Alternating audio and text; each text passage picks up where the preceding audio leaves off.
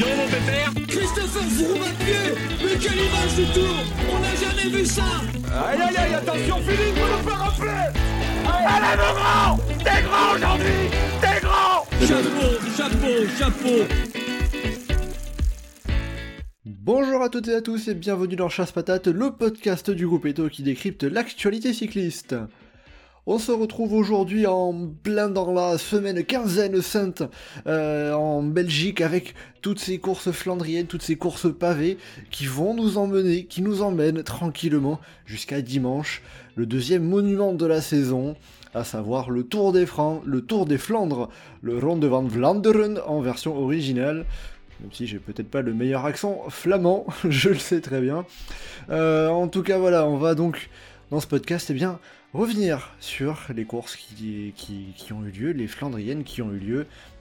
À savoir, en tout cas, ben, on avait eu le week-end d'ouverture, l'Omlopet Newsblad et Kurn Bruxelles Kurn, et ces derniers jours, le 3 classique, Gand Game, et à travers la Flandre, avec notamment les deux victoires de, du français Christophe Laporte. On va donc revenir sur tout ça et se pencher aussi sur les favoris du Tour des Flandres, bien évidemment, avec euh, nos trois consultants du jour. Anselme, le monsieur euh, cyclisme sud-américain qui a décidé de passer, passer une tête par les pavés. Salut Anselme. Salut tout le monde. Bon, il faut diversifier. Hein. on s'ennuie vite en Amérique du Sud.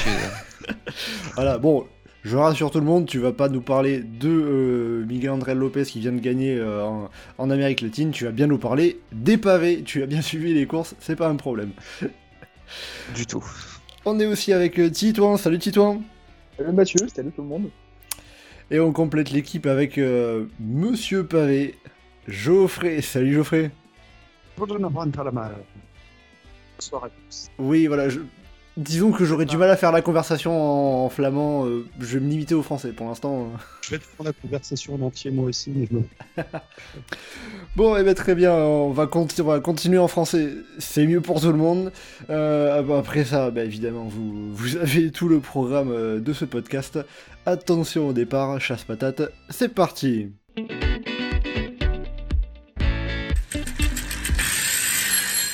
Avant de se pencher donc sur euh, les favoris du Tour des Flandres, bah, ce qu'on va faire, c'est déjà on va regarder ce qui s'est passé jusqu'à présent, on va analyser le déroulé des différentes courses, avec notamment un point qui est quand même assez marquant sur, ce, sur cette première partie de bloc de classique flandrienne, à savoir la domination de l'équipe Jumbo-Visma, on peut le dire ainsi, puisqu'ils ont fait tout simplement un quintuplé. Voilà, avec euh, coureurs différents qui ont remporté les euh, cinq principales classiques flandriennes. Euh, avec Dylan Van Barle qui avait remporté l'Omlopet Newsblad, suivi le, lendemain par Tish Penot sur Kurn Bruxelles Kurn. Et on a eu la semaine dernière Wout Van Aert sur l'E3 classique, dans un sprint à 3 face à Mathieu Van Der Poel et Tadej Pogacar, à quand même le préciser.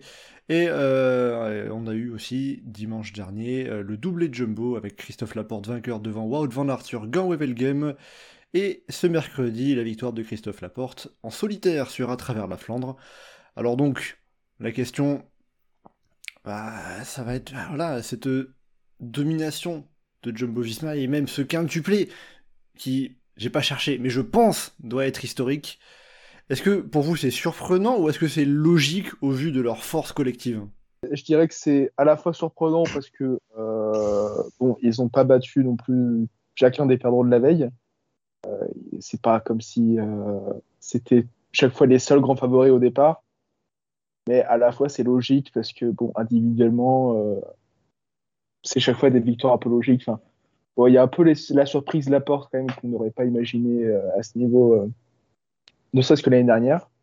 L'année dernière, il paraissait quand même un peu moins fort que cette année. Et, euh, et même Benoît, euh, c'est pas sur Kurn Bruxelles Kurn que j'aurais vu gagner. Il a fait un sacré numéro.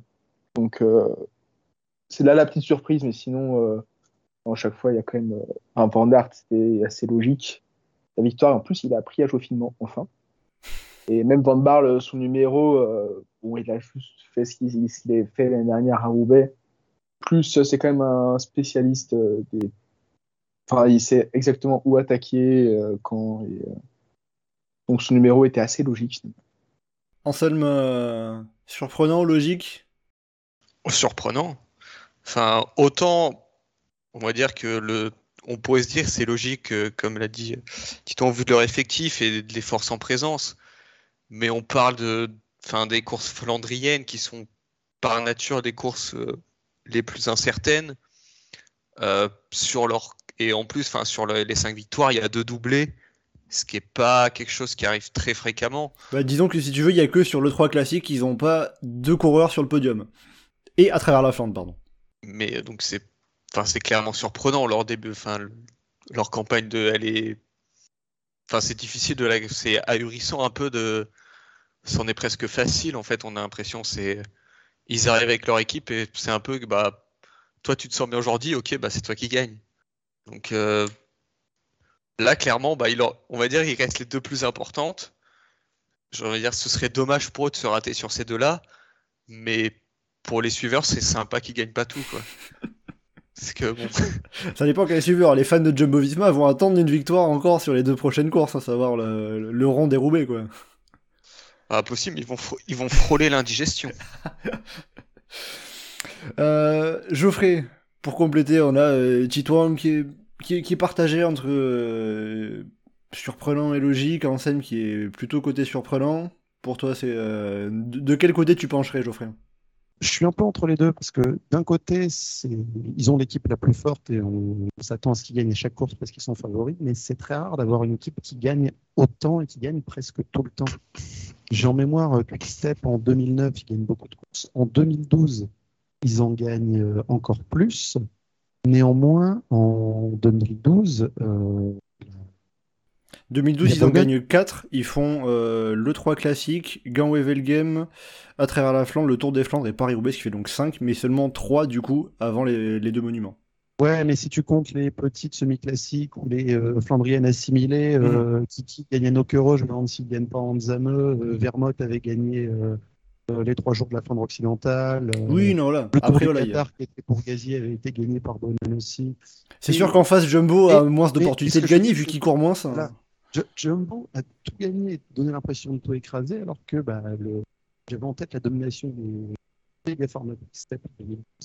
Et il y a quand même Boden qui a réussi à perdre euh, l'homme-lop au sprint contre euh, cette Van Marke. Donc, euh, Comme quoi, même quand une équipe euh, dominait tout, il y avait quand même un moment où il y avait un couac. On va voir, hein. après peut-être que pour Jumbo, le couac, ça va être sur le rond 2.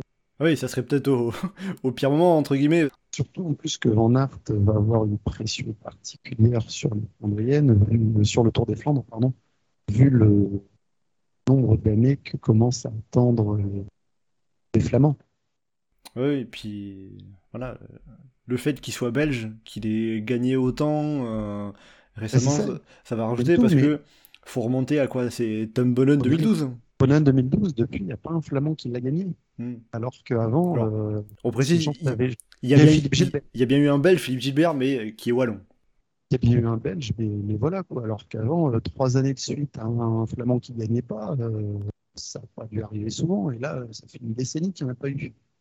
C'est vrai qu'en tout cas, c'est quelque chose qui, qui risque de peser sur ses épaules. Après, euh, bon, d'un autre côté, euh, il a déjà su- suffisamment peut-être prouvé, gagné pour euh, se libérer un peu de cette pression-là. hein. Enfin, li- limiter un peu peut-être?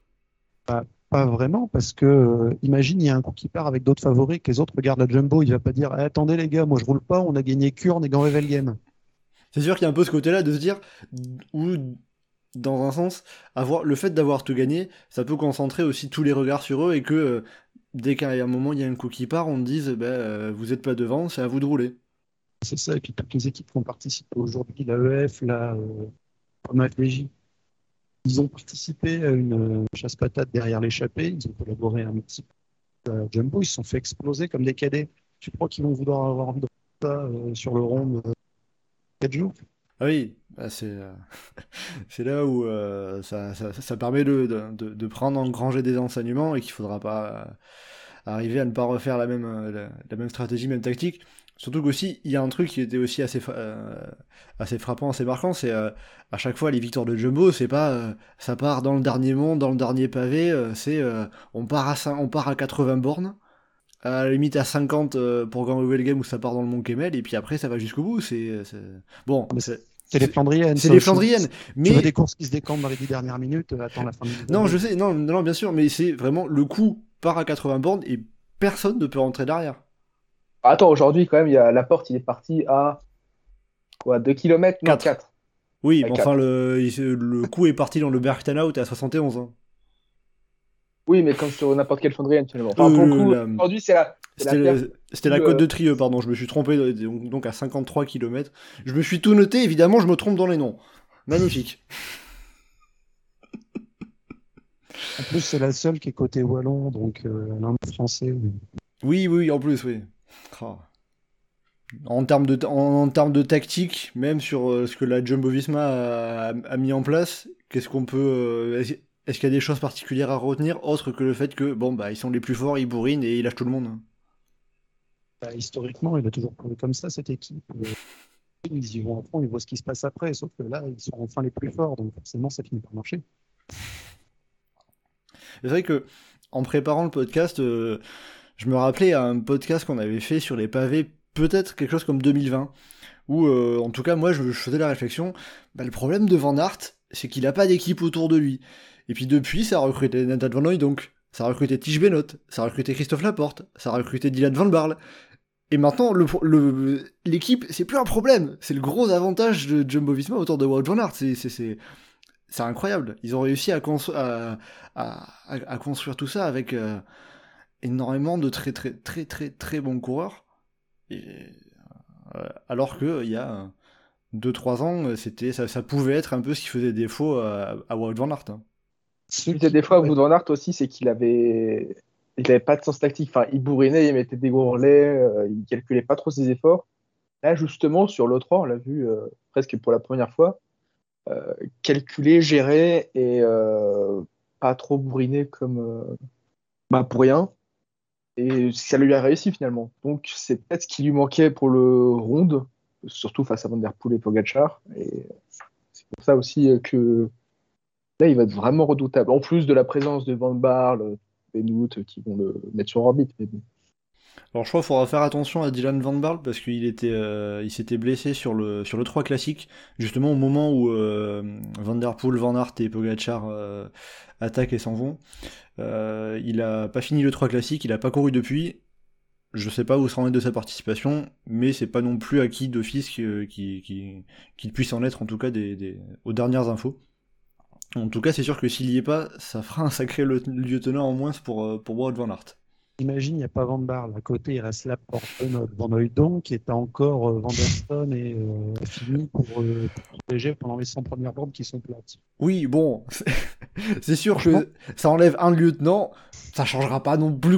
Ça, je, je sais même pas quoi dire. C'est Collectivement, le seul truc qu'il faut fasse- faut qu'ils fassent attention, Jumbo Visma, c'est si jamais il y a des pépins de matériel ou de la casse. Parce que la dernière fois qu'ils ont connu ça sur les pavés, euh, ça s'était pas spécialement bien passé pour eux. Ils ont gagné le tour à la fin, donc bon. Au final. mais, voilà, sur faut, le moment, faut il faut juste pas paniquer. On a tous Ouais, bien en tête cette image. Ah, c'est bien pour Netflix, mais c'est moins bien pour le pour, pour l'équipe quoi. C'est pas Van Aert qui va paniquer sur les pavés. hein. Le- la manière dont j'ai souvenir il y a quelques années quand il avait crevé très tôt et qui remonte euh, sur le pavé du Gibus en slalomant entre les bagnoles sur le pavé.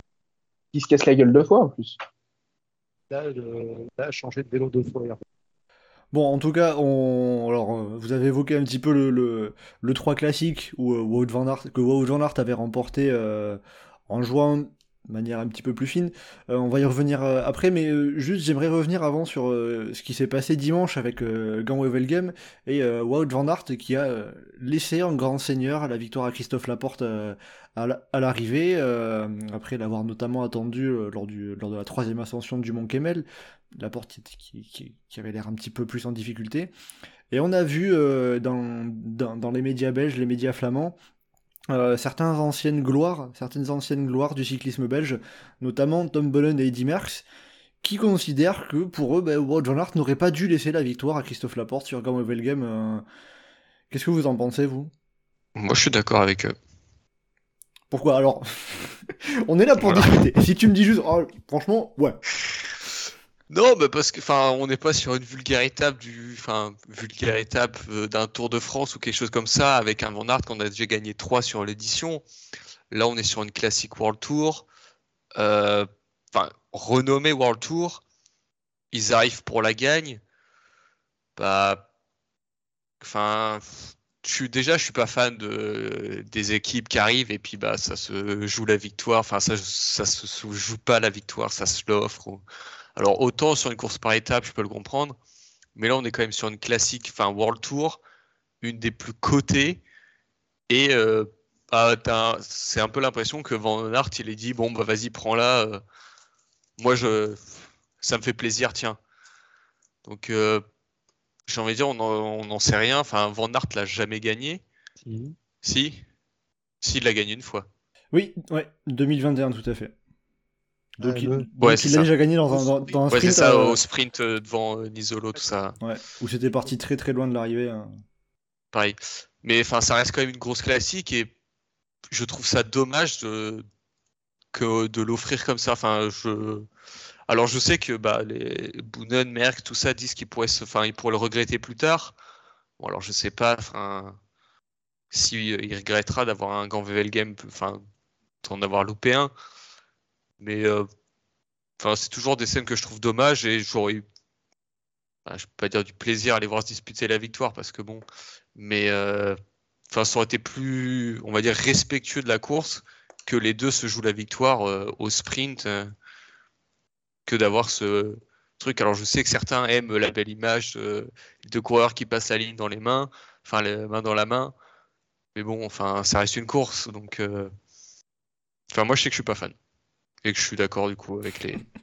Par rapport à ça, je, je reprends pour citer ce qu'ils ont dit. Hein. Tom Holland disait notamment un peu ce que, ce que tu disais en termes de comparaison de donner une victoire. Bah, Game Game, c'est pas une étape de Paris-Nice. Euh, on ne donne pas une classique, pour lui, on donne pas une classique comme on peut donner une étape de, de, de, Paris-Nice. Euh, Geoffrey, toi, qu'est-ce que tu en penses? Alors, bah, moi j'ai l'inverse parce qu'au final, euh, pas sur une course de ce niveau, mais, bon, mais Bonnen ou Merckx ont tous les deux laissé des courses gagnées par des petits en général, c'était pas juste à, euh, lever les bras et lui donner de un cadeau, mais euh, a fait le jeu plusieurs fois de ses J'ai souvenir d'un Bonnen qui lève les bras parce qu'il est juste content d'avoir emmerdé les, autres sprinteurs dans le sprint de peloton sur la Via Roma et il lève les bras parce qu'il y a son coéquipier Filippo Pozzato qui gagne Milan-San Remo juste devant. Eddy Merckx, euh, bon, c'est les championnats du monde qu'il a offert à un coéquipier euh, de façon en direct en le laissant prendre 10 minutes d'avance, mais quand même, quoi, c'est les championnats du monde. Ouais, mais là, c'est différent. En quoi le fait que Van Aert laisse gagner la porte est différent de la laisse gagner Van Aert à Harry que l'année dernière? Alors, je vais anticiper la réponse d'Anselme. Ça, ça, peut être juste en termes, en termes d'image et de, de, se dire, bah, Van Aert, euh, il a montré que c'était lui le plus fort et que, euh, alors que. Non, mais enfin, moi, c'est surtout par rapport à Boonen ou, enfin, Pozzato, cette année-là, sur San Remo, il part. Et sauf que derrière, on n'a aucune certitude que Boonen, d'ailleurs, il fait pas troisième. Enfin, il fait quatrième même parce qu'il se fait sauter par Paulini sur la ligne, si j'ai pas de conneries. Il lève les bras, il est content oui, mais... Petaki au sprint. Oui, sauf que Petaki, il l'a battu quand même. Et euh, dans un sprint à la régulière, il y a de grandes chances que Boonen fasse deux. Dans un sprint à la régulière, il y a de grandes chances que Boonen fasse trois derrière Petaki parce que Petaki va aller rattraper Pozzato. C'est tout à fait arrivé à Boonen de faire le poste oui, mais du coup, enfin, dans, dans, dans, tous les cas, ça veut dire que la Boonen, c'est pas il a offert au lieu de lui, c'est il a préféré que son coéquipier gagne plutôt que son adversaire du moment. Donc, enfin, c'est totalement différent que tu arrives à deux et tu lui laisses en, complètement en te, mettant en retrait. Il y a une enfin, c'est totalement différent. Enfin, si demain dans, un groupe, bah, tu as, deux jumbo, il y en a un qui part et derrière, bah, Van Aert, il fait le jeu en contrant tout le monde en, en roulant pas et bah oui, on pourrait dire qu'il aura laissé la victoire à la porte, mais enfin, il n'aura pas vraiment laissé. Là, il lui a vraiment enfin, donné. Euh, donc, c'est, enfin, pour moi, c'est totalement différent. Anti, toi, on pourrait arbitrer un petit peu euh, de quel côté tu te ranges, toi euh, Moi, en fait, je vois pas pourquoi il n'aurait pas dû donner. bon, ah, il n'y a pas de raison non plus pour donner. Enfin, ça va pas, la porte va pas plus se donner objectivement pour un art après, parce que Van Aert l'a déjà fait une étape de Paris-Nice.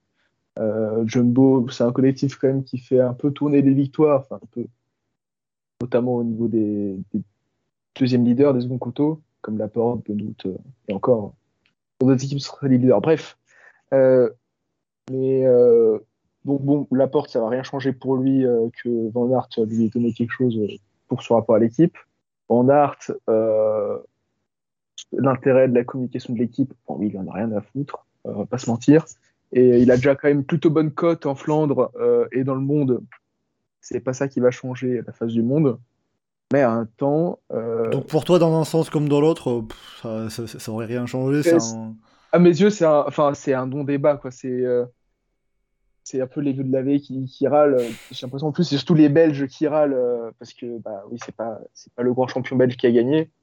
Et au final, je pense que c'est plus vraiment une histoire d'amitié que, parce que Laporte et Van Aert ont vraiment l'air de bien s'entendre. Et euh, bon, Van Aert, ça a dû, ça a dû le faire kiffer de, de donner une victoire à un grand VVL à, à un coéquipier et un ami en plus à lui. Donc, euh, bon. Après, est-ce que un vous bon pouvez- débat. est-ce qu'il peut aussi y avoir un côté où, euh, où on se dit, où Wout van Aert peut se dire, euh, bon allez, on est déjà trois à avoir gagné, je te laisse la victoire, comme ça, hop, on sera tous unis autour de moi pour, euh, pour le Tour des Flandres. Il y a peut-être eu ça dans, dans, les, dans sa tête. Mais euh, bon, je pense pas que dans tous les cas, si on est réaliste, euh, ni Laporte, ni Benoît, peut-être Van Barle, mais bon, je suis pas sûr non plus de ce qu'il a montré, euh, n'aurait pu rivaliser avec Van Der Poel et Pogacar. Le seul qui peut rivaliser, c'est Van Aert. Et bon, dans tous les cas, il, il y aurait eu une entière dédication euh, pour, euh, pour lui. Donc, Ouais, puis il doit y avoir une histoire de contrat aussi. Ça doit peut-être stipuler que bah, c'est Van Aert le leader. Ah, je sais pas. Enfin, ça m'est- je, pense pas que les coureurs signent une clause qui dit euh, bon, si si t'es en situation face à. Face à Non, mais enfin, ça doit quand même être. euh, Je pense que Van Aert, son... j'imagine que dans son contrat, il y a un truc, on, on lui dit pas, bah, tu bosseras pour les autres. Enfin, j'imagine.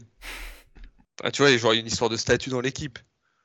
Enfin, euh, de- même, enfin, imagine euh, le Van Aert, il gagne pas la course, jamais la porte, il va faire euh, autour des Flandres. Ah bah tiens, je vais jouer ma carte. Exactement. Bon, après, pour faire, pour, faire des grands parallèles, moi j'ai envie de dire, c'est peut-être mieux à la limite que ça soit les coureurs qui décident entre eux, qui choisissent, plutôt qu'on se retrouve à un scénario à euh, Paris-Roubaix 96 où le vainqueur est décidé dans la voiture par le patron de l'équipe qui dit alors ça sera toi, ça sera Museau en premier, Bortolami en deuxième et Tafi en troisième. Au moins, C'est pire que dans la voiture, c'est le patron de ma paye qui Oui. avait téléphoné à Lefebvre pour dire euh, qui devait passer dans quel ordre. au moins là c'est les coureurs qui ont, qui, qui ont été maîtres de la course quoi. Ah, clairement, Après, moi, j'aurais aimé à deux. Ah oui, ça, ça. Non, mais c'est les, couleurs, c'est les coureurs qui l'ont décidé. Euh, Van Aert, clairement, s'il le sprint, il le gagnait. Oui, c'est pas les coureurs qui ont décidé, c'est Van Aert qui a décidé. Oui, euh, Non, Ouais, si tu veux gagner, hop, non, j'ai pas trop envie. Non, mais Laporte, C'est- Laporte, après, je pense pas que euh, si ça s'était fait naturellement, je pense pas que Laporte aurait non plus fait le sprint. euh, même si c'était pas mis d'accord, je doute qu'il se. Que si Van Aert lui avait pas dit, bon, je te laisse la victoire, je pense pas que Laporte aurait sauté sur la ligne. Dans l'absolu, Ah non, mais je sais pas, ils disent, bah, on se fait le sprint, et puis là, chacun donne ce qu'il a. C'est sûr que s'ils arrivent tranquillement, qu'il y en a un qui lève les bras et l'autre qui le saute, là, oui, effectivement, ça fait. euh, peut créer des petites tensions. Bon, sinon, en tout cas, on va. Bon, débat intéressant en tout cas, parce que ça a fait pas mal réagir en Belgique notamment, puis même un peu euh, sur internet, sur les réseaux sociaux. Il y a tout le monde qui a voulu donner son avis, et c'est ça aussi qui est intéressant. Pour ça que je, tenais à vous poser euh, cette question. Il y a plein d'avis différents. Euh, revenons un petit peu quand même plus aux sportifs avec le 3 classique qui est la seule course où on a vu Mathieu Van Der Poel, Pogacar et Wout Van Aert face à face. Euh, D'ailleurs, c'est la seule Flandrienne qu'ont couru Mathieu Van Der Poel et Tadej Pogacar. Mais donc, euh, le 3 classique s'est terminé dans l'ordre avec euh, Wout Van Aert vainqueur au sprint face à Van Der Poel et Pogacar.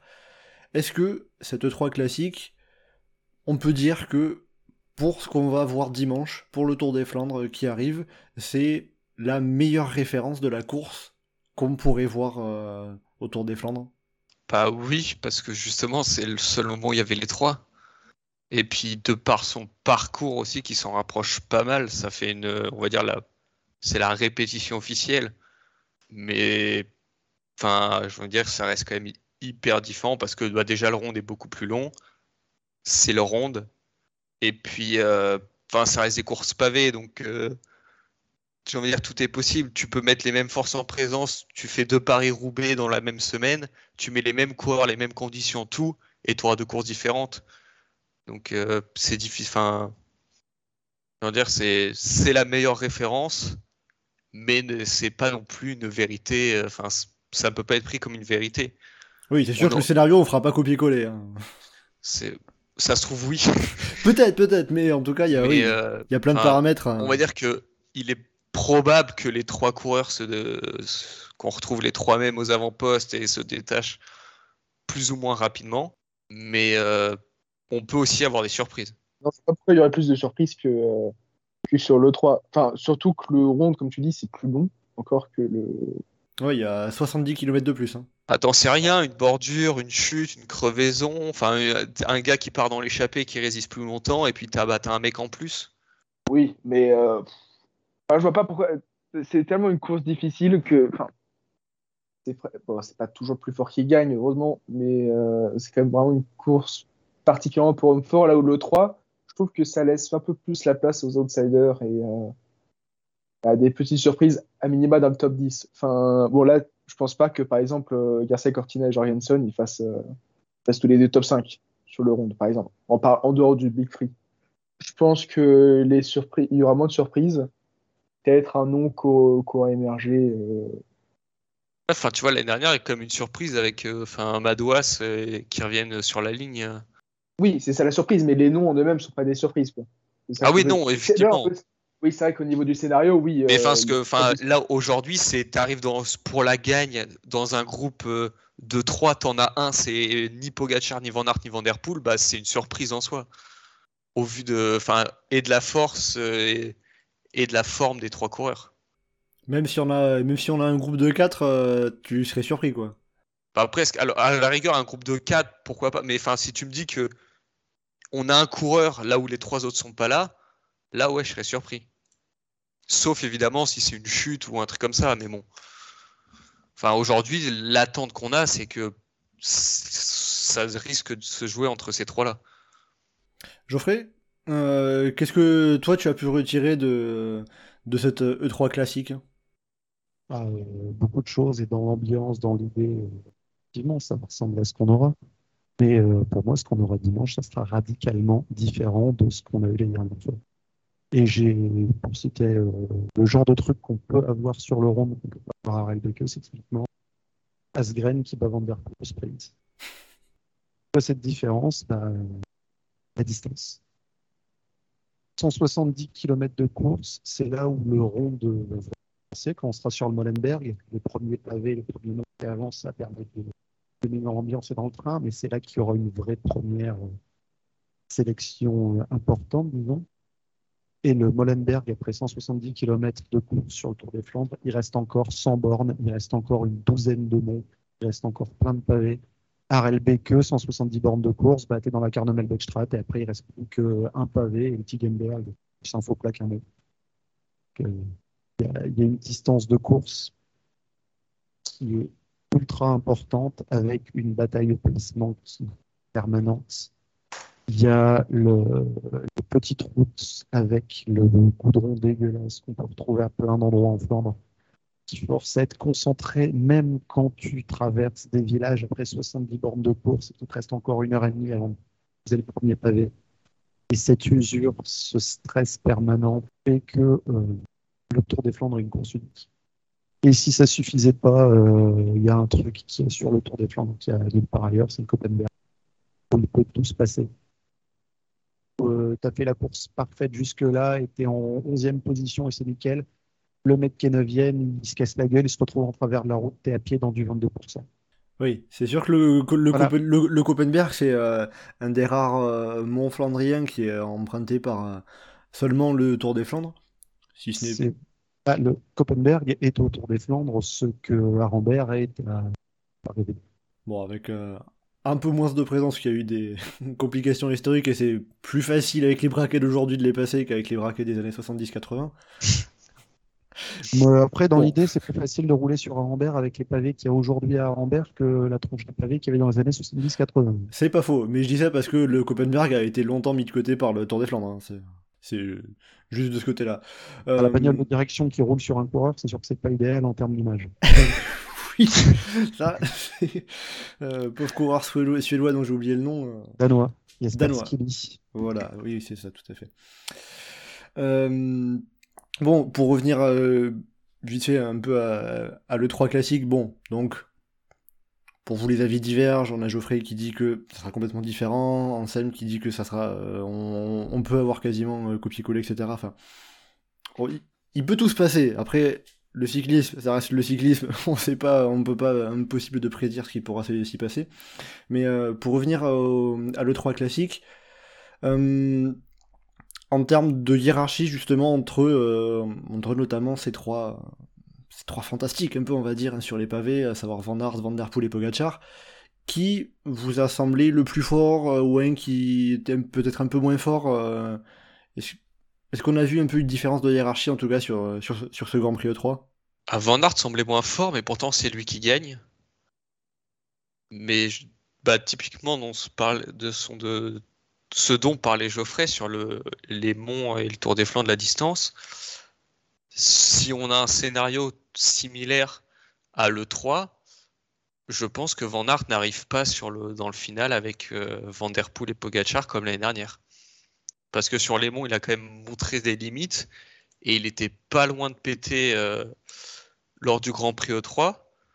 Donc euh, sur, avec la distance du, tour, des Flandres. Donc ça veut dire que tu penses que l'aspect endurance qui sera beaucoup plus important sur le, sur, Tour des Flandres va agrandir, accentuer les écarts dans le, dans le passage des, des monts? Bah, je, dirais que ouais. Après, Van Aert a, plus, enfin, a couru là où les autres n'ont pas couru entre temps. Est-ce que ça lui servira d'avoir, enfin, il aura fait du pris du rythme, fait du volume, des efforts, là où les autres arriveront peut-être plus frais? Donc je sais pas je sais pas en fait si ça va jouer en sa défaveur ou pas, mais on va dire que sur le, on va dire sur le début de saison, euh, est ce qu'on a vu, bah, celui qui, on va dire celui qui a présenté une faiblesse, c'est Van Aert.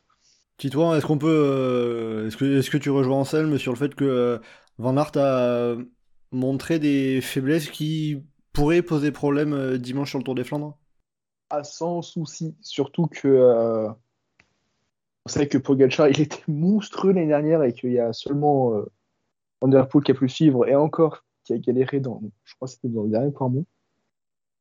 Bon, à la limite, euh, je pense qu'on en parlera après, mais euh, celui qui pourrait être avantagé justement sur le ronde par rapport à par rapport à l'E3 et qui pourrait faire office de surprise, comme, comme ce dont on parlait tout à l'heure, euh, c'est Madouas la distance, c'est l'avantage, tout ça. Et on parlera des Français plus tard, euh, je crois. Mais euh, j'ai pas peur de dire que euh, Van Aert a moins de chance que, que Madouas. Même si j'en fais mon favori, Van Aert, malgré tout, parce qu'il a un bon collectif. Oh le grand écart, oh le grand écart. Ah, non, mais c'est pas un grand écart, attention, je fais de la On a un grand favori, mais à croire qu'il a plus de chances que gagner de lui quand même. Enfin... Waouh!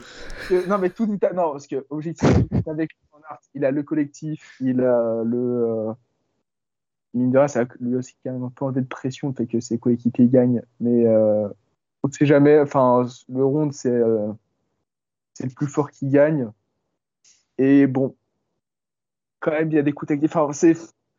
Je sais pas. Je vois un scénario où Van Aert gagne. c'est celui où les deux, Van Der Poel et Pogacar, se, se regardent un peu, se reniflent et peut revenir avec ses coéquipiers. Ou sinon, là où ses coéquipiers anticipent et, euh, et l'aident. Mais euh, il y a possibilité. Mais oui, en conclusion, ce sera quand même dur face, aux deux. Face aux deux, euh, voilà. Donc, donc pour toi, euh, Van Der Poel et Pogacar ont pris un léger ascendant parce que ce qu'on a vu sur le, sur le Grand Prix E3 avec l'ascension des monts et notamment Van Aert qui avait un peu de mal à suivre sur les derniers passages du Peterberg et du, et du Vieux Cormont si je résume bien, euh, tu m'arrêtes si, si, je déforme tes propos. Ah, euh, je ne déforme pas, hein, c'est ça. Un avantage, mais euh, bon. Pour revenir sur un élément qu'Anselme a, a évoqué, c'est le fait que Mathieu Van Der Poel et Tadej Pogacar, comme je l'avais dit tout à l'heure, n'ont pas couru d'autres classiques flandriennes que ce Grand Prix E3, cette E3 classique, qui était vendredi dernier. Euh, Tadej Pogacar est parti en stage à Monaco, Mathieu Van Der Poel est parti en Espagne, alors que Wout Van Aert, lui, en face, est resté en Belgique. Il a couru Gamma Game ce dimanche. Pour vous, est-ce que euh, Mathieu Van Der Poel et Tadej Pogacar, ils auraient pas eu intérêt à venir faire, euh, rester un peu plus en Belgique et faire au moins une deuxième course euh, flandrienne avant le Tour des Flandres? L'année dernière, Mathieu Van Der Poel, il fait une seule course flandrienne avant le Tour des Flandres. C'était le... services. à travers la Flandre. la Flandre. Alors, il l'avait gagné. Cette année, il a fait deuxième sur une course de la Flandre. Pareil, Pogacar avait fait que celle-là. Je dis pas de bêtises. Ouais, ouais. Ouais, il, a- il avait fait aussi que à travers la Flandre. Donc euh, ça va rien changer. Bah, disons, euh, comment dire, ils sont euh, affrontés sur, sur différents terrains. Ils sont affrontés un peu au Bianche, à Milan-San Remo, un peu à l'E3. Donc, euh, ils sont quand même. Euh... Van Der Poel ou Pogacar aurait fait aucune classique et voudrait débarquer sur le Tour des Flandres. Effectivement, ce serait compliqué, mais il y a Milan-San Remo. Ils sont dans un cadre complètement différent, mais en termes de, de pression et d'attente de résultats sur une grande course d'un jour, donc, certains déjà préparés sur ce point-là. Anselme, Titouan, euh, ça, ça vous surprend de les voir euh, aussi peu présents sur les classiques flandriennes? Bah non, parce qu'aujourd'hui, on sait que le- le- la mode est au stage et euh, au- pas forcément à la course. Après, moi, je trouve ça dommage. Enfin, euh, dans ma tête, c'est tu les fais ou tu les fais pas, les classiques. Euh, c'est- enfin, tu vois, même Van, Van Aert, euh, il aurait pu faire aussi, il aurait pu courir aujourd'hui. Enfin, je, je pense pas que ça aurait changé grand-chose. Enfin, les Van Aert et Van Der Poel, même les cyclocross, ils ne font pas deux week-ends, ils font pas les deux courses de chaque week-end et sur toute la saison, mais sur les classiques. Et franchement, je préfère qu'un mec comme Pogacar vienne déjà sur le Tour des Flandres et côté que Non, et puis, enfin, des années, les coureurs de grand tour, ils foutaient pas le nez sur les pavés parce que staff est juste à l'approche même. C'est sûr euh, que voir un double vainqueur du Tour de France qui s'aligne euh, en- euh, au Tour des Flandres euh, avec euh, en, en espérant gagner, c'est quelque chose que ça, fais- ça, ça faisait quand même assez longtemps qu'on n'avait pas vu ça quoi. Et c'est ça, si on remonte de quelques années en arrière, euh, c'était hallucinant. On avait Bradley Wiggins au départ du, de Paris-Roubaix, du Tour des Flandres, un vainqueur du Tour de France qui est présent sur les pavés. Quelques années, on se retrouve dans un débat. Eh, Pogacar, euh, il a fait que RLP que avant le rond. Ouais, comme quoi le temps passe vite et euh, on, et on Ah, je s'habitue vite à sa présence sur les pavés. hein. J'ajouterais pour Van Der Poel, sinon, juste que euh, bon, il fait quand même euh, euh, troisième de San Remo l'année dernière avec euh, en reprise. Donc euh, bon, le fait de courir pour lui, euh, c'est pas un souci. Et je trouve ça bien aussi que les deux aient pas fait de- plus de de Flandrienne parce que au moins ça permet de, de changer de tête parce que alors toujours Ça permet de laisser les, a- les autres Jumbo-Visma gagner, on sait. ouais exactement dit changer de voilà pour gagner quand ils sont pas là Euh, bon, en tout cas, donc du coup, le fait que Mathieu Van Der Poel et euh, Tadej Pogacar n'aient couru que le 3 classique, visiblement, ça ne vous inquiète pas, puisqu'ils avaient fait euh, aussi, en effet, comme vous l'avez dit, euh, couru une seule euh, course flandrienne l'année dernière avant le Ronde, qui était justement le, le à travers les Flandres. Avant de se pencher sur les favoris de ce Tour des Flandres 2023, euh, j'ai envie de revenir sur une équipe qu'on attendait chaque année, qu'on attend toujours chaque année. Et là maintenant, cette année, même depuis l'an dernier, ah, c'est quand même très compliqué, c'est la Soudal Quickstep. Euh, J'ai compté, euh, on est tout simplement sur une série, euh, c'est-à-dire depuis la dernière classique flandrienne, je compte large, je retiens depuis la dernière, depuis la victoire de Fabio Jacobsen à Kurn-Bruxelles-Kurn l'année dernière, il reste sur 9 courses avec l'Omloop, Kurn, E3, Gand à travers la Flandre, le Ronde et Roubaix. Ça fait donc au total 9 courses d'affilée, sans podium. Pour l'équipe de Patrick Lefeuvre, c'est euh, depuis 2003 et euh, la création de l'équipe Quickstep, c'est la pire série de l'histoire. Qu'est-ce qui leur manque maintenant? Parce qu'on reste sur, euh, on a David Ballerini qui vient faire deux top 10 au sprint sur l'Omloop et sur le, à travers la Flandre. On a Fabio Jacobsen qui fait aussi un top 10 à Kurn-Bruxelles-Kurn. Mais on ne les voit plus arriver à jouer les premiers rôles euh, en attaquant, en tentant des coups. euh, Qu'est-ce qui se passe? J'ai envie de dire, il leur manque un bon coureur. C'est plus une vanne, mais, Non, mais c'est un, mais en même temps, ils ont, bonne réponse, quoi. mais en même temps, ils ont plus, enfin, de, de top coureurs. Y a, ils ont longtemps profité de Boonen. Ensuite, ils ont eu quand même, une, toute une, tout un effectif bah, un peu à la Jumbo aujourd'hui, avec quand même tout un groupe, les Terstrash, Tibar, tout ça, on était quand même sur du très bon coureur régulièrement cité favori. Et aujourd'hui, bah, sur le Tour des Flandres, à un moment, on aurait pu parler d'Arla Philippe, mais il est quand même vachement en retrait. Asgreen l'a gagné, mais cette année, bah, enfin, j'ai pas l'impression d'avoir le Asgreen d'il y a deux ans. Ah, s'il n'est pas encore en activité, quoi. Donc, euh. Si, quand même, on le voit, mais euh, bon, sur le. Bah, si, on le voit, mais il est, enfin, il est quand même en, très en second rideau. Hein. Enfin.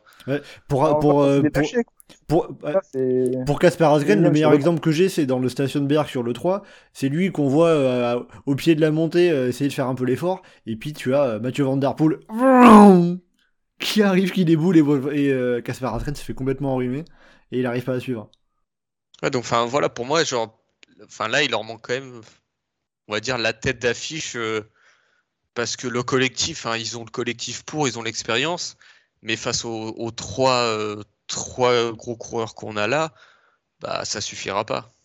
En plus de bons coureurs, parce que bon, c'est vrai que, enfin plus que qu'il leur manque de bons coureurs, il leur manque de, forme, c'est bon coureur parce que bon quand même à la Philippe Asgreen, euh, euh, c'est pas les derniers perdants de la veille. Mais ce qui leur manque, c'est surtout de la chance aussi, beaucoup, parce que soit ils tombent malades, euh, la Philippe sur le 3, euh, il avait l'air pas trop mal avant que ça lance, et bon. il avait les problèmes gastriques, la Philippe, il était malade, ah, c'est un, virus qui a traîné un peu dans l'équipe. Hein. Exactement. Sénéchal, bon, il a toujours des problèmes mécaniques au mauvais moment, des crevaisons, des sous chaînes bon. Voilà. Asgreen, il est malade une fois sur deux aussi, j'ai l'impression. Bref, euh, que ce soit les maladies, les ennuis mécaniques ou les chutes, même on a vu avec Merlier aujourd'hui. Enfin, du coup, je sais pas quand ce sera, mais sur Dwars. Euh, voilà, sur à travers la Flandre. Sur à travers les Flandres. Euh, il leur manque toujours un peu de chance aussi. ça leur fait défaut. Alors, je sais pas pourquoi ils ont soudainement une guigne. et que le fait vert a invoqué les mauvais dieux, je ne sais pas. Mais Geoffrey, pour conclure, faut arrêter de compter sur la Soudal Quickstep sur les pavés maintenant? L'équipe Quickstep, elle n'est pas en grande forme depuis deux ans, comme c'était dit, mais mine de rien, euh, c'est la seule équipe où, au départ, il y aura cinq coureurs sur les sept qui ont déjà gagné une classique ou une semi-classique dans les Flandres. Il n'y a aucune autre équipe qui peut se mettre euh, Est-ce qu'ils sont favoris? Individuellement, non. Clairement, les favoris, c'est Van Der Poel, Van Aert, Pogacar. Il y a quelques outsiders secondaires auxquels on va penser en premier. Et du fait de leurs résultats, c'est pas eux qu'on va penser en premier. Maintenant, euh, est-ce que c'est improbable de voir euh, un mec comme Lampa, je ne sais pas, sortir de nulle part et aller la gagner C'est pas ce qui est le plus attendu, mais c'est pas improbable pour autant. Donc, euh, tu n'enterres pas de suite vraiment les espoirs pour, pour l'équipe de Patrick Lefebvre, quoi. Non, non, non, sur le Tour des Flandres ou sur Paris-Roubaix, c'est pas l'équipe que je pensais enterrer. Même si, même s'ils sont là, il y, a, un adage en vélo qui dit qu'il faut toujours se méfier d'un belge au sprint. Euh, pour moi, il faut toujours se méfier d'un quick step euh, sur les Flandriennes.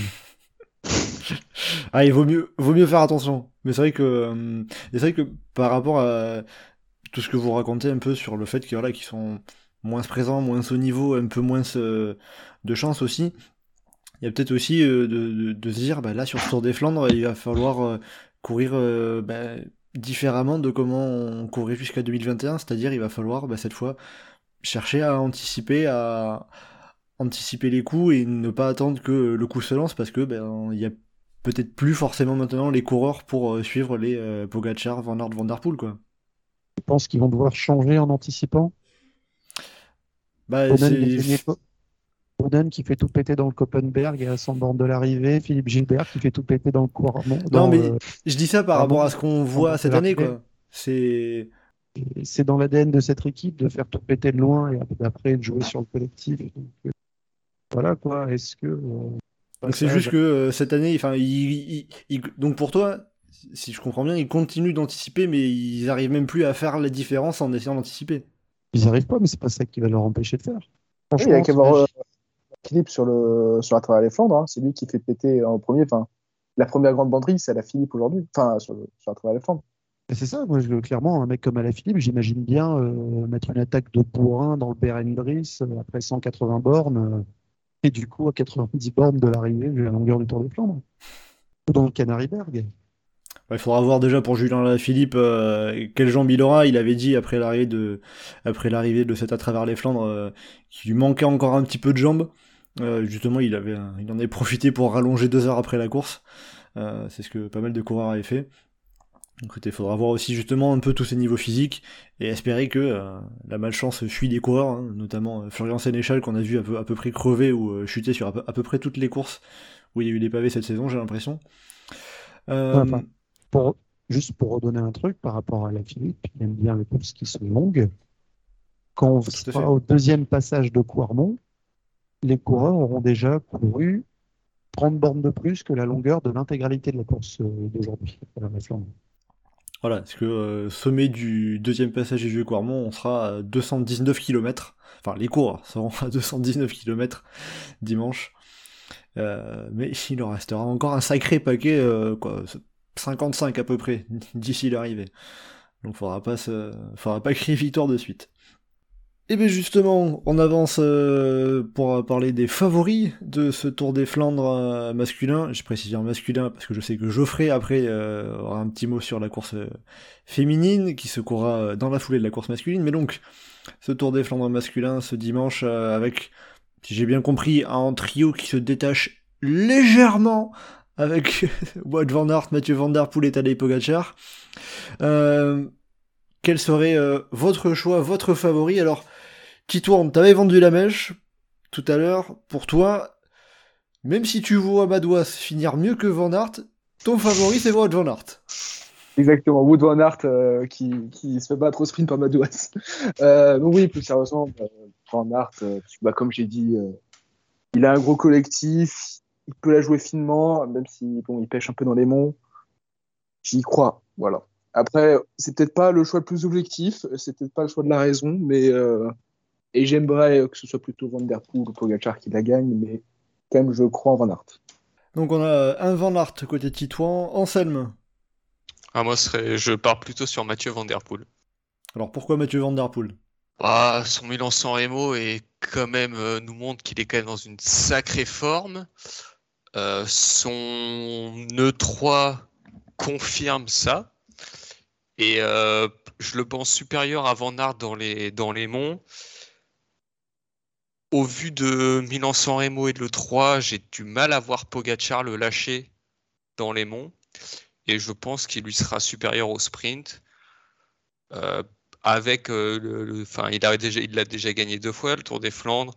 Au vu de son expérience, il s'est déjà fait battre une fois dans un sprint euh, par Asgreen. Je pense que là, il, euh, disons qu'il saura éviter. Et pour moi, euh, hormis peut-être un problème mécanique ou quelque chose comme ça, j'ai du mal à voir un coureur capable de lâcher Van Der Poel. Et en petit comité, il est redoutable. Donc, Après, Van Der Poel face à Asgreen en 2021, il me semble que c'est juste qu'il était vraiment mort. quoi. Ouais, ouais, mais enfin, j'ai envie de dire qu'aujourd'hui, je pense qu'il sera plus. Euh, enfin, il a quand même appris depuis euh, à se à gérer un peu plus ses efforts, à moins s'éparpiller. Et donc, je pense qu'il sera qu'il aura pensé à garder une cartouche pour le sprint. Et Geoffrey, pour euh, terminer ce tour des favoris, tu miserais pour qui, toi, dimanche? Il y, a, Pour moi, il y a deux noms qui ressortent entre celui que j'aimerais qui gagne, qui égale le, record de victoire avec Mathieu Van Der Poel. J'ai envie de le voir gagner plus que je pense que gagner. Et je pense que le favori sera Wout Parce que euh, je trouve qu'il a beaucoup gagné en intelligence de course dans les dernières. Pas se disperser dans les efforts pour se retrouver à être décisif au bon moment quand il y a besoin de l'être. À ne pas se forcer sur le moment et sur une course très très longue et très usante, ça peut se retrouver être utile. justement, il n'y a pas de risque pour toi que euh, bah, euh, le petit écart qu'on avait vu sur le 3 classique euh, finisse par être trop important et qu'il se fasse lâcher par Van Der Poel et Pogacar dans une montée? Eh ben, Même s'il est euh, une portion d'une dizaine de bornes en ligne droite, ça peut être tendu, ça peut se regarder. Et oui, j'imagine très bien Pogacar faire la même connerie deux fois de suite. C'est pour ça que, que, que je vois pas un vainqueur potentiel. Podium potentiel, oui. Donc ton scénario, ça serait quoi? Van Aert qui, revient, qui revient dans le dernier kilomètre et qui bat Van der Poel Non, mais il y a trop de scénarios hein. possibles. Il y a trop de scénarios possibles sur le Tour des Flandres. Et même quand tu les listes tous, tu te retrouves à avoir un Casper Asgren qui bat Mathieu Van Der Poel dans un sprint à deux. Ah, ça vous a marqué, euh, ça, je le sens. Mais, mais ça, ou un Stein de Volder qui le gagne deux fois de suite, ou un Jackie Durand qui se retrouve à le gagner dans l'échappée, ou plein d'autres Ou. Bettiol qui le gagne. Ah, Bettiol a gagné le monde, c'est vrai. Bettiol qui le gagne. Mais voilà quoi, le, le- le Tour des Flandres et Paris-Roubaix sont deux courses uniques. On va avoir là les- très probablement les, les deux plus belles courses de l'année, dimanche et dimanche prochain. Et si c'est pas les deux meilleures journées cyclistes de l'année, euh, elles sont faciles toutes les deux sur le podium de toute façon.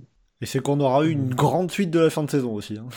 C'est ça, ouais. S'il y, y a des courses qui seront mieux que le Tour des Flandres et ou Paris-Roubaix, euh, en général. euh, Il faut, faut- la, la barre est placée haut.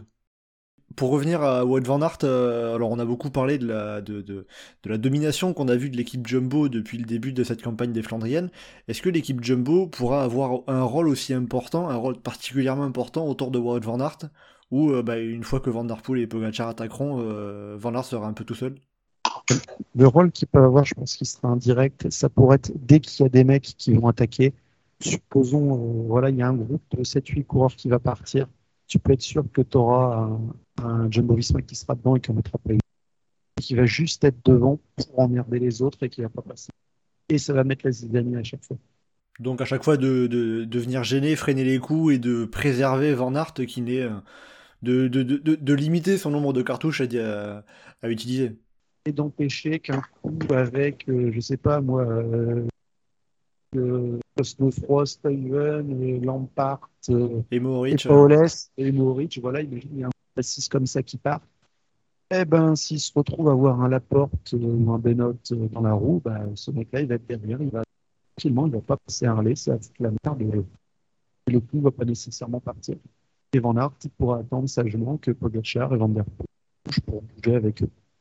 Et dans tout ça, donc, euh, bon, vous, euh, m'avez bien parlé de, de Wout van Aert. Euh, Anselme a, a évoqué Mathieu Van Der Poel aussi. euh, et euh, Geoffrey, je sais que t'as le cœur qui parle un petit peu pour Van Der Poel.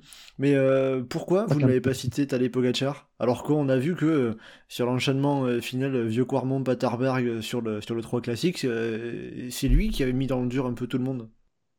Manque d'expérience. Manque d'expérience et en même temps beaucoup trop attendu. Ouais, Il y a un moment, il en fera trop. Ouais, manque de finesse tactique aussi. Ouais, puis s'il se retrouve dans un scénario en petit groupe, l'année dernière, ça va lui revenir en mémoire. Il, va, paniqué, ouais. ouais, il sera, il sera capable de perdre son sang-froid, de s'énerver et de.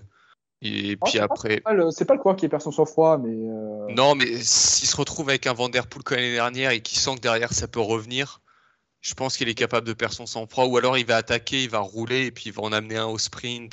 J'y crois pas des masses, hein, je le vois très bien capable de faire un petit regard caméra avec euh, je gère. je le vois plus capable de faire ça que de paniquer. Si tu veux, Anselme. euh, Bah, pas de paniquer, mais non, parce que je pense pas qu'il panique, mais de, enfin, de se redire qu'il va encore se faire avoir au sprint et faire 4 d'un sprint à 2. Donc, euh, parce que c'est ce qui est quand même euh, assez im- improbable.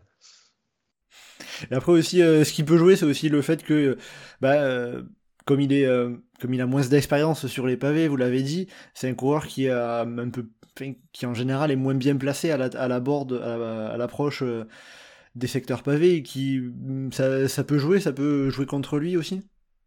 Bah, forcément.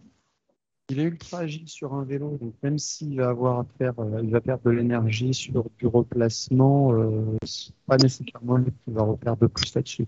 Je pense que ce qui pourrait l'handicaper, c'est un manque d'expérience générale sur les Flandriennes et euh, se disperser un peu trop dans les efforts. Et je pense notamment euh, des grosses attaques par moment, pas nécessairement bien, euh, bien placées, et, et ça risque d'être des choses qui vont lui manquer dans le film.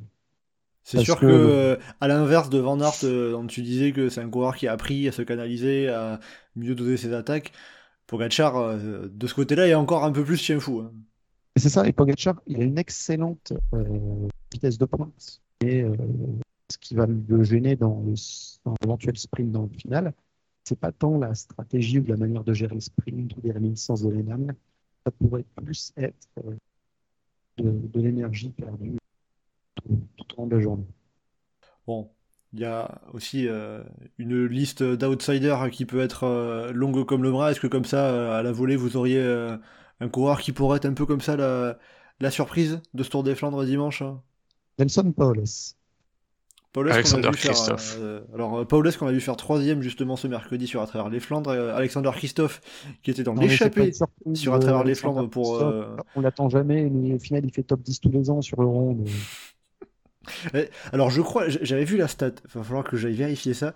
Je crois qu'Alexander Christophe est sur une série de... euh, C'est 9 top 10. Je crois que c'est ça. hein. Voilà, c'est... euh, attendez, que je prenne la bonne course évidemment comme, Ah non, c'est pas consécutif par contre. comme référence. Ah non, mais... Alors en fait, Alexander Christophe n'a jamais fini au-delà de la 18ème place sur le Tour des Flandres. Voilà. C'est en 2021. voilà. Et l'année dernière, il, il était dixième. Ça pourrait être son dixième top 10, c'est ça, si j'ai bien vu passer la stat aussi. Ce qui est énorme pour un, un coureur qui n'est pas du point. Ça serait son neuvième top 10. Neuvième top 10. Ouais. Le dixième sera pour 2024.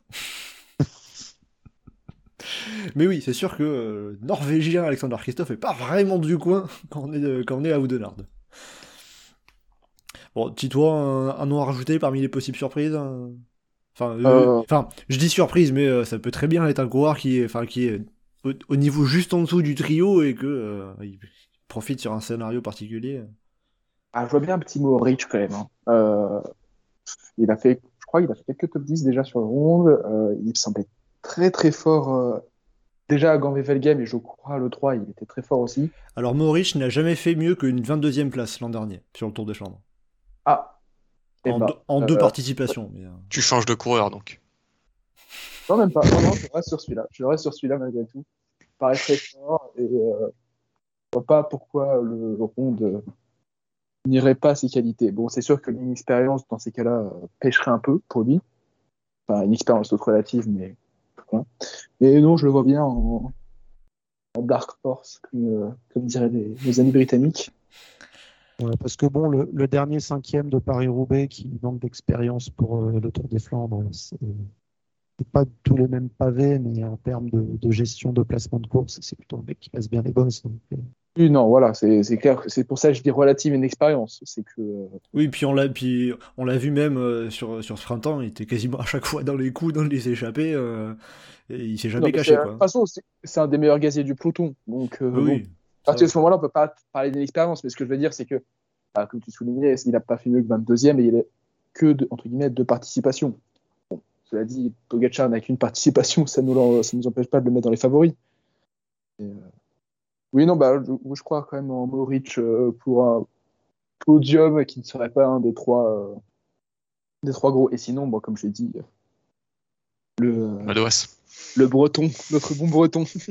Mais justement, j'allais vous poser la question sur euh, les, les, les- les meilleures chances françaises. Donc, euh, bon, il y a à dire, il y a deux noms qui vont ressortir, les deux qui ont le plus marqué pour l'instant euh, cette campagne de Flandrienne côté français. C'est euh, déjà, évidemment, Christophe Laporte, vainqueur à Gand et Velgem et vainqueur euh, à travers la Flandre. Euh, troisième à l'Omloop et sixième à Kurne pour compléter. Pas mal quand même comme, euh, comme bilan. Et là aussi, donc, Valentin Malouas, euh, notamment huitième du Grand Prix E3. Donc, bon, voilà, Valentin Malouas pour, pour Titouan. Geoffrey Anselme, euh, qui ça pourrait être la meilleure chance côté français? Ça peut être Ah. un, un coureur autre que Laporte ou Madouas, même. hein. Je veux pas vous limiter à ces coureurs-là. Ouais, J'allais- pour... J'aurais dit J'allais dire Madouas. Perrichon, mais- J'allais dire Perrichon, mais il ne sera pas au départ. La mascotte du groupe Edo ne sera pas au départ, malheureusement. Enfin, de, de, de, de, de ce qu'on en sait pour l'instant, à l'heure actuelle. hein. Ouais, non, j'aurais dit Madouas aussi. hein. Donc, le fait que Laporte ait remporté euh, deux Flandriennes, ça vous suffit pas? Ouais, il va être équipier, donc euh, enfin. Et les Flandriennes les plus plates en plus, c'est pas le rond. Enfin, plus plate. Enfin, oui. Par rapport à. Enfin, il y a Roubaix quand même qui est assez plat, non Oui, Non, mais- oui. Le Roubaix n'a pas encore eu lieu.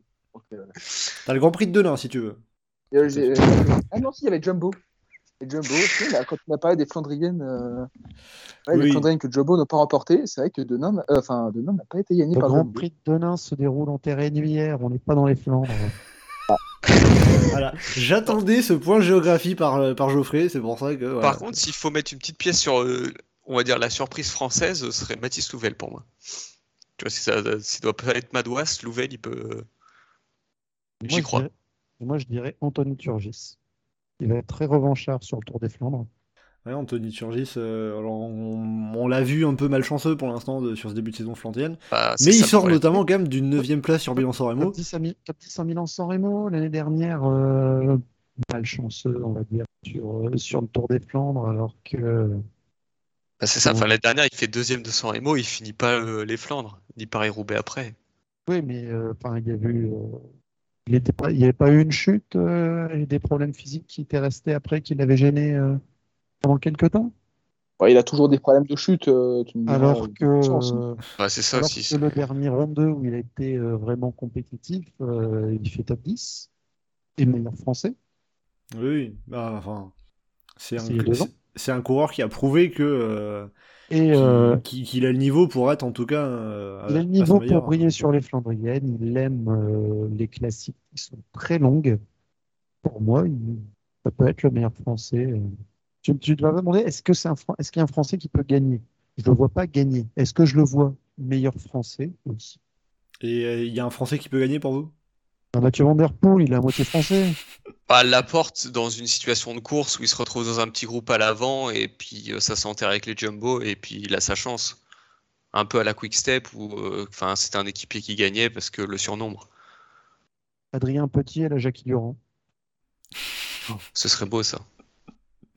Ah, et donc là, on va vraiment chercher des, des, des, des- Non, mais- des grands scénarios particuliers. Mais, Mais c'est ça. mais c'est le round, ça reste possible, quoi. pour qu'un Français gagne, il faudrait vraiment que ce soit un scénario particulier. Après, tu vois, si l'échappée va au bout, euh, sans aucun euh, manque de respect pour ces coureurs-là, je vais pas te dire un, un Alexis Guérin, un Thomas Bonnet, Clément Russo. Si l'échappée va au bout, c'est Lascano qui gagne.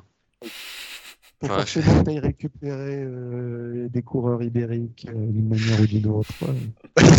C'est carrément dans l'actualité et en plus Oui, oui, oui. échappé, euh, enfin tout. Tout qui Voilà. Il fallait bien Non, mais- qu'Anselme finisse là-dessus, évidemment. Si on Bravo. partir Anselme là-dedans, dans 10 minutes, il va nous sortir un triplé Lascano et Herviti Garcia Cortina. Donc, euh, Techniquement, euh, euh, Alors que, Bah, chez, alors que chez Movistar, ça sera Jorgensen le mieux classé à l'arrivée. C'est possible aussi. Jacobs. Non. Non, Ah, ils ont jamais eu une aussi belle équipe, je pense, pour avoir un tour des Flandres. Ça fait trop longtemps que j'avais pas parlé de. Ah oui, il, il fallait caser un crossman. Est-ce que t'en as encore un autre comme ça à, à citer dans la, dans la start list euh, au Ouais, hasard Van der, Van Aert. Ouais. Allez. Bon bah allez, Clément Russo, comme ça, hop, on met un, on, on met un crossman, c'est bon. on a un français aussi. Et on n'a pas parlé de Pitcock quand même. Bah, y a ah, en même temps, il y a tellement de coureurs dont on peut pas parler. on n'a même pas parlé, je sais pas, de, de, de, de Pedersen, on n'a pas parlé côté. euh, Enfin. Bon, techniquement, on n'a pas parlé de Dimitri Grosdev non plus. on- Oui, on non. Mais ça montre aussi que, enfin, derrière le trio Van Aert, Van Der Poel, euh, Pogacar, il y a énormément de coureurs qui peuvent se mêler à la lutte, à la bagarre, euh, que ce soit derrière, quoi. Parce que même euh, chez Groupama FDJ, on a aussi du Stéphane Kung, euh, qui est encore très costaud, enfin. Sinon, moi, j'ai une autre petite question qui peut être euh, mise au débat et au pronostic. Euh, au bout de combien de kilomètres cette Van Marke a sa première crevaison? Alors, cette année, il a l'air il a, il a l'air d'être mieux, je pense qu'il y a peut-être moins de malchance. Oh, il a quand Non, même fait DNF euh, sur à travers les Flandres, hein, donc bon. Oui, mais écoute, euh, je, pour le jour J. je le vois bien, genre 8ème, 9ème. Bah, moi, j'étais surpris de sa place à Grand, Grand Revel Game. J'ai l'impression qu'il est en forme, mais sinon, sa crevaison sera pendant le fictif. Moi, j'aurais dit au bout de 30 km. Mais, euh, C'est ou pendant le fictif, ou au moment où la décision se fait. pourquoi pas les deux, après tout? Il est capable d'enchaîner. Bah, il a deux roues sur son vélo, donc c'est jouable. Oui, puis il aura le temps de, de, de, de, de crever autre part. hein, à la- Il à un sort avec-. Il sort avec les meilleurs dans le deuxième passage de, Poirmont et euh, il se casse la gueule dans la petite euh, Non, non, non, petite zigzag vers le 14. C'est encore Oh. mieux. c'est- Il, il part avec les, il part avec les trois. Les trois se regardent. Il part tout seul devant. Au kilomètre, il crève alors qu'il a genre 6 secondes d'avance et il se fait bouffer sur la ligne. Bon, alors, vous, vous, vous me faites des scénarios. Tout à l'heure, vous disiez, ouais, tous les scénarios sont possibles. Là, je pense vous forcer un peu. Je sais que c'est Seb Van Marke, mais quand même. C'est un scénario assez probable compte tenu de la chance de cette Van Mark. Ouais, mais quand même, là, je... On va pas lui souhaiter tous les malheurs du monde, quand même. hein. Surtout, que là, ça... il avait réussi à revenir. Donc, euh, il y a moyen qu'on le voit, qu'on le voit euh, jouer quelque chose. si tant est qu'il n'ait pas de problème mécanique, en effet. Bon, et euh, bon. Ah, mais en fait, sinon, juste, on parlait des Français. Euh, Mathieu, si je peux revenir juste sur les Français. Juste, j'attends, je sais que tu, tu l'attends peut-être aussi. J'attends de voir ce qu'il va donner euh, comme fois sur le, Alors, la course. Alors, Cosnefroy, personnellement, j'ai aucune attente par- particulière. On a, déjà, on a vu qu'il était un petit peu en difficulté sur les, sur les Flandriennes précédentes. Il a ce problème de placement qui est pas son fort.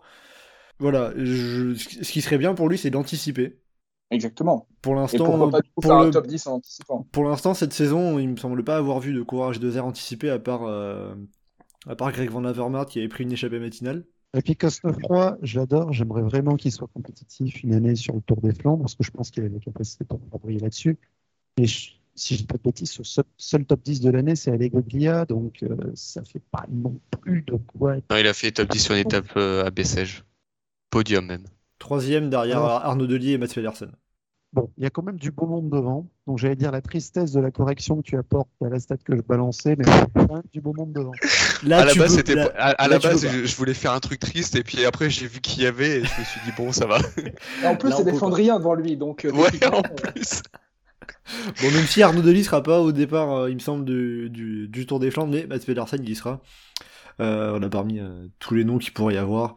Et puis bon, évidemment, on n'a pas pu citer tout le monde, puisque, pff, je sais pas, il doit y avoir encore une trentaine de coureurs qui pourraient faire un truc et qu'on n'a pas, euh, cité. Bref, de, tout- de toute façon, on sait que les commentateurs auront- à peu près une heure et demie pour tous les citer, on leur fait confiance là-dessus. Euh, dimanche matin, on va finir ce podcast avec euh, un petit mot, petit pronostic. Je sais que ça démange Geoffrey sur euh, le Tour des Flandres euh, féminin. Euh, alors, euh, on va quand même rappeler que l'année dernière, Geoffrey, tu avais donné le bon pronostic chez les hommes et chez les femmes. Tu avais donné Mathieu Van Der Poel et Lotto Kopecky. Et là, cette année, c'est pas Mathieu Van Der Poel chez les hommes et chez les femmes. Tu pars sur qui? Euh, je vais rester sur l'Autocopeki. l'équipe Étonnant, dis donc. Alors, ouais, là, c'est, mais là, pour la fou, c'est à la fois le cœur et qui, je pense, devrait pouvoir gagner. L'équipe SD Works, ben, c'est une, une très très grosse équipe. Ils s'en sortent très bien sur les classiques pour le moment. L'autocopéki est en grande forme. Euh, J'allais dire, est-ce que ça serait elle le premier doublé consécutif sur le Tour des Flandres féminin? Euh, non, il y a eu euh, Euh, Myriam Zelchers en 2005-2006. euh, Van Poppel, enfin, c'est la, la- Jean-Paul Van Poppel, ce serait la première belge du coup à le faire. Sinon, euh, sur ce côté féminin, il y a plusieurs coureuses que j'attends et je suis curieux de voir ce que ça va, ce qu'elle pourrait faire avec euh, Zoé Beckstedt, parce que je suis curieux de ce qu'elle va faire sur toutes les courses auxquelles elle s'aligne. Et pas seulement parce qu'elle vient du cyclocross. Ah, Pas que, non, euh, je suis euh, aussi curieux de ce que fait sa sœur qui vient plus de la poursuite. Ah oui, bah, donc euh, elle vient de la piste, ton autre. Alors, bon, je vais vite revenir au cyclocross parce qu'il y a Salécante qui se préparait pour faire un peu plus. Pour revenir un petit peu à la piste aussi avec côté français, Victoire Berthaud, qui était encore très offensive aujourd'hui. Et je suis curieux de voir ce qu'elle va continuer à donner là, parce que déjà, malgré son très jeune âge, de bons résultats euh, au niveau pour la gagne encore, clairement. Et sinon, dans un autre domaine, euh, on retour après l'accumulation démentielle de pépins qu'elle a depuis quelques années, de retour sur une grande course Twilight Years. Où là, pour le coup, je ne sais pas spécialement à quoi m'attendre, mais, euh, je l'ai vu être tellement hallucinante. Ensuite, dans les vélodromes, sur les routes, avec le, le coup de ça commençait à briller aussi. Et là, euh, je suis très très curieux de, de voir euh, qu'elle pourrait faire là. Bon, du coup, tu nous as cité euh, plein de noms. Il y a des favorites, il y a des outsiders. Favorites. Bon, on peut citer toute l'équipe SD Works, presque. Ouais, je t'avoue, si c'est euh, Elena Tchekini qui gagne, c'est un peu la surprise quand même. Bon. En tout cas, il y a avec euh, le sinon, Tokopeki, bah, on a aussi euh, Demi Vollering, Marlène Reusser euh, qui ont qui ont qui, qui ont de quoi tirer leur épingle du jeu et qui l'ont déjà tiré depuis ce début de saison. Euh, Il y, a- il y a de quoi faire. Et ça, si ça finit dans un sprint à 20, alors il y a qui. Attention aussi à la trek parce que Balsamo, Longo, Brand, ça peut être pas mal. Euh, la, la Jumbo Visma avec Marianne Voss, où euh, franchement, je me suis énormément emballé quand elle était devant euh, cet après-midi à travers la Flandre. La fin m'a malheureusement fait me recalmer. douloureusement, disons, mais, euh, mais j'ai envie de m'emballer encore comme ça quand, la course masculine sera passée et que, la féminine sur le bord de la route attend. Bon, et ben en tout cas, on, suivra ça également, la course dame qui sera donc euh, dans la foulée de la course masculine.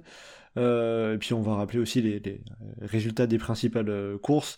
Je, dis, je disais, je vous expliquais pourquoi je disais euh, les favorites, on va citer les SD-Works, parce que Omlopet Newsblad, victoire de Lotte Kopecky, victoire de Marlene Reusser, et euh, à travers la Flandre, victoire de Demi Vollering. Voilà, elles ont fait le triplé. Est-ce que je peux me permettre une petite stat Oui, vas-y, vas-y, bien sûr. Il y aura au départ euh, Tita Tenguyen, Pfeiffer Georgie et Clara Copponi, soit l'intégralité du palmarès du Grand Prix de fourmis féminin. J'ai parlé de la poursuite, j'ai parlé du cyclocross, il fallait que je parle du Grand Prix de fourmis pour faire mon hat-trick. Voilà, on a le bingo, on a le bingo Geoffrey, c'est bon. On a même parlé de Boonen en plus, donc vraiment tout y est. Quoi. Vous avez parlé de Bonan avant moi, vous avez parlé de Bonan avant moi. Oh là là. bon, eh ben, eh ben très bien.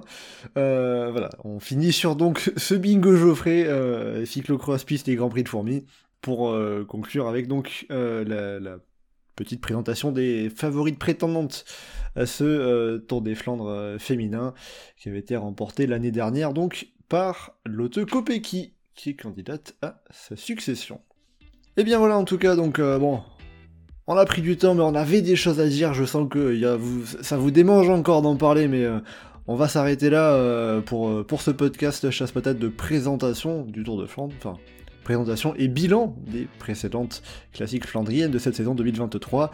Euh, Anselme, Titouan et Geoffrey, euh, ben, merci beaucoup d'avoir été en ma compagnie aujourd'hui euh, pour ce podcast.